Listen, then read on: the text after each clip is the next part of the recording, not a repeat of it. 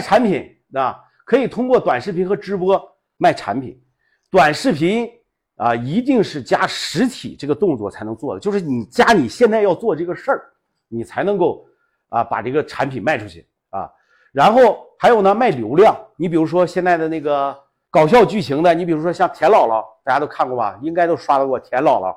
还有那个什么两只猪呀，就那小孩儿，是吧？你都看过吧？他们就是做广告植入的，做广告植入不少挣钱啊。说实话，一一个月挣个十几万，就像两只猪和那个田姥姥，一个月得挣不说十万了，得挣百万，百万级的赚钱。还有一种呢是平台的收益。比如说，你的粉丝达到一定量级了，你的视频经常发，抖音和这个西瓜就联合做了一个叫什么中视频计划。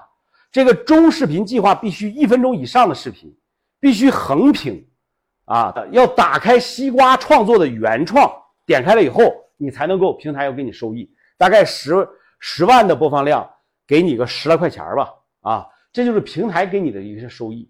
还有光合计划也是，我光合计划我最高的呃一期是。一个月是在光合计划拿了五千多块钱，啊，就是一期是呃四个星期，每个星期发七条视频啊，然后发了四期二十八条视频，你就从光哥计划，我记得最好的一期拿了五千多块钱，他也是按照你的流量奖励你的啊，如果你的流量好好的话，呃，我听说最高的是能够拿到五万，啊，我拿到十分之一，我觉得已经不错了，因为我才几十万粉丝嘛。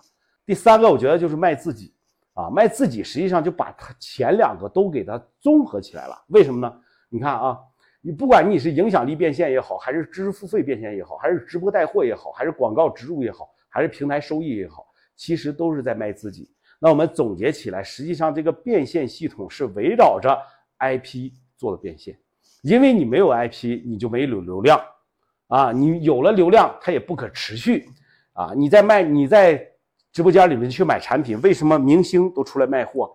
他靠的是什么？靠的是明星的流量，对吧？